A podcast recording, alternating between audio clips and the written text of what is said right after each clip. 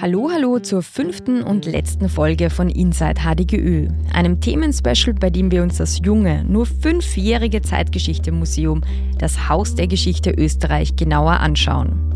Von der Entstehung über das Sammeln bis zum Selbstverständnis, ein zeitgenössisches und damit auch ein partizipatives Museum zu sein, haben wir ja schon einiges gehört. Heute, zum Abschluss, treffe ich mich mit zwei Personen vom Vermittlungsteam. Ja, mein Name ist äh, Nikolaus oder Niki. Er nennt mich eigentlich alle im Team. Ich stelle mich auch so vor bei den Workshops. Und ich heiße Antonia und bin hier Teil des Vermittlungsteams seit äh, 2018. Um mit Ihnen über den jüngsten Zugang zur Sammlung zu reden. Ein Objekt, das so groß ist, dass man es nicht nicht sehen kann. Es ist ein Tisch der gleich neben dem Empfangstisch steht. Und man erkennt diesen Tisch sehr wahrscheinlich aus äh, einer Nachrichtensendung, und zwar der, der Zeit im Bild. Und das ist nämlich dieser Tisch, der äh, über 15 Jahre äh, verwendet wurde, wo Moderatoren, Moderatorinnen ähm, ähm, daran gesessen sind und auch viele Kommentatoren, Analysten, Politiker, Politikerinnen und über wesentliche Dinge, die alle betrifft, viel ja, geredet und diskutiert haben. 15 Jahre lang jeden Tag macht insgesamt mindestens 5475 Nachrichtensendungen, die von diesem Tisch aus moderiert und dann an ein Millionenpublikum ausgestrahlt wurden. Von diesem Tisch aus haben wir alle Nachrichten zur Corona, Krieg und Ibiza gesehen, selbst wenn es nur die Schnipsel davon auf Social Media waren. Und jetzt im HDGÖ.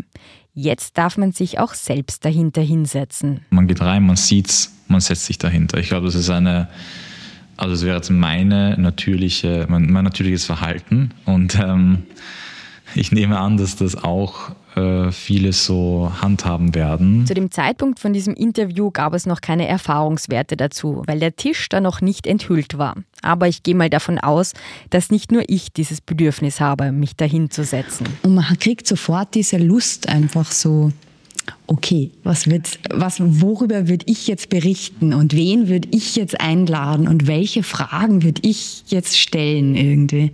Mhm. Das stimmt schon. Man hat, man hat ja auch manchmal, wenn man selber das schaut, äh, Momente, wo man sagt, warum wird das jetzt nicht gesagt oder warum wird das jetzt nicht gefragt? Ähm, und man ist natürlich nicht in derselben Situation, man hat nicht die, äh, die betrieblichen Rahmenbedingungen, aber trotzdem wünscht man sich äh, dann noch längere Gespräche und noch, noch mehr Fragen dazu. Das Benutzen von diesem historischen Tisch ist übrigens ausdrücklich erwünscht. Man kann und darf große Reden schwingen oder imaginäre PolitikerInnen interviewen. Man darf und soll den eigenen Blick auf Geschichte schärfen und in Teilen. Vor allem aber nicht nur in Workshops, die das Vermittlungsteam für Jugendliche gestaltet. Das ist etwas, worüber wir im Vermittlungsteam ganz viel reden. Also erstens, wie über unsere Methoden, sie immer wieder zu reflektieren, sie anzupassen. Wie schaffen wir eine Atmosphäre für eine Gruppe mit Jugendlichen, die sich äh, hier im Museum gehört fühlt, eine Atmosphäre, wo sie tatsächlich reden wollen mit uns wo es äh, auf keinen Fall einen Frontalvortrag gibt, sondern dass sie auch verstehen, hier geht es darum, äh, mit Geschichte in Berührung zu kommen, mit Zeitgeschichte in Berührung zu kommen und mit Aktualität in Berührung zu kommen und dass sie was zu sagen haben. Und dann Strategien auch mit äh, diskriminierenden Dingen vielleicht einfach umzugehen. Ja, das sind auch Dinge, die man lernt und im Austausch miteinander, was hast du schon erlebt, was habe ich schon erlebt, kommt man äh, mit der Zeit äh, ja auf Strategien, ja. Wie, wie tut man da ja mit Gegenfragen? Wie, äh, wie spielt man das wieder zurück? Eben um, damit wir keine harte Position einnehmen müssen, weil das wollen wir nicht als Museum. Wir wollen nicht in eine, äh, also ganz stark um positionieren, sondern wollen vieles gelten lassen, aber natürlich das gut framen. Und es ist nicht immer leicht und es gelingt nicht immer. Wie wichtig es ist, den Raum für eine Vielfalt an Erfahrungen zu öffnen und wie wichtig es ist, persönliche Erzählungen zu einer allgemeinen faktischen Geschichte dazu zu haben, das weiß Antonia auch aus ihrem eigenen Leben. Denn sie ist, wie sie erzählt, in Bukarest geboren und hat als Kind die rumänische Revolution von 1989 miterlebt. Und ich, wir sind aber im März darauf, also drei Monate später, nach Österreich ähm, ausgewandert. Und ich war mit diesem, was ich erlebt habe als Kind und diese Revolution miterlebt habe, mit dem bin ich nach Österreich gekommen. Menschen hier haben gewusst, ja, vom Fernsehen, ja, alle haben Bescheid gewusst. Alle, auf die ich getroffen habe in Österreich, auch wenn ich noch nicht Deutsch konnte, äh, haben sofort Bilder davon gehabt, was ich erlebt hatte, aber meine eigenen Bilder wusste niemand, ja. Also dieses, ähm, äh, diese unterschiedlichen Erzählungen, die äh, einerseits, ja, man, man macht sich gleich im Fernsehen ein Bild davon, was war, ja, was irgendwo ist, ja.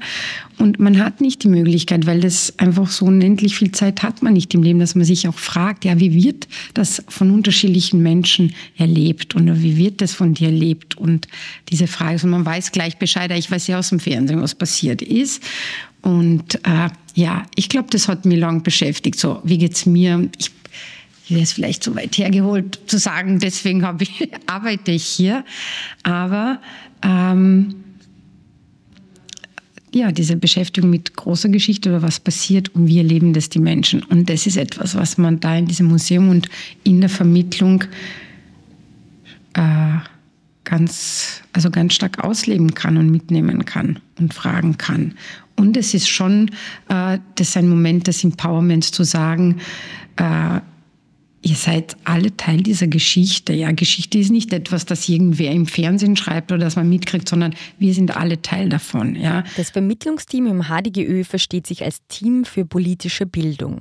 Denn egal welches Objekt, welches Thema in der Ausstellung besprochen wird, es geht immer auch darum, Bezug auf die Gegenwart zu nehmen. Also das hängt wahrscheinlich mit, äh, mit der Art von Geschichte zusammen und die konkrete Geschichte, die in diesem Museum gezeigt wird, startet mit dem Jahr 1918, mit der Gründung der Ersten Republik und geht ja bis in die Jetztzeit. Und alle großen Themen, die in dieser Ausstellung behandelt werden, haben einen ganz, ganz starken äh, Aktualitätsbezug. Äh, ausnahmslos. Und du kannst über jedes Thema oder fast auch wahrscheinlich über jedes Objekt ähm, eine Überleitung zu aktuellen Themen machen. Und da sind wir dann im Bereich politische Bildung. Das ist nicht mehr Geschichtsvermittlung. Das ist nicht abgeschlossen, ähm, sondern äh, da kann immer dann im Rahmen eines Workshops ähm, auch eine Frage zur Jetztzeit gestellt werden. Und Jugendliche werden dazu eingeladen, dann ihre Perspektive darauf zu teilen. Und da sind wir schon wieder in dem, was wir gerade besprochen haben, im Dialog, äh, im Moderieren, auch im, ähm, ähm, im kritisch Einordnen von Aussagen und Ansichten.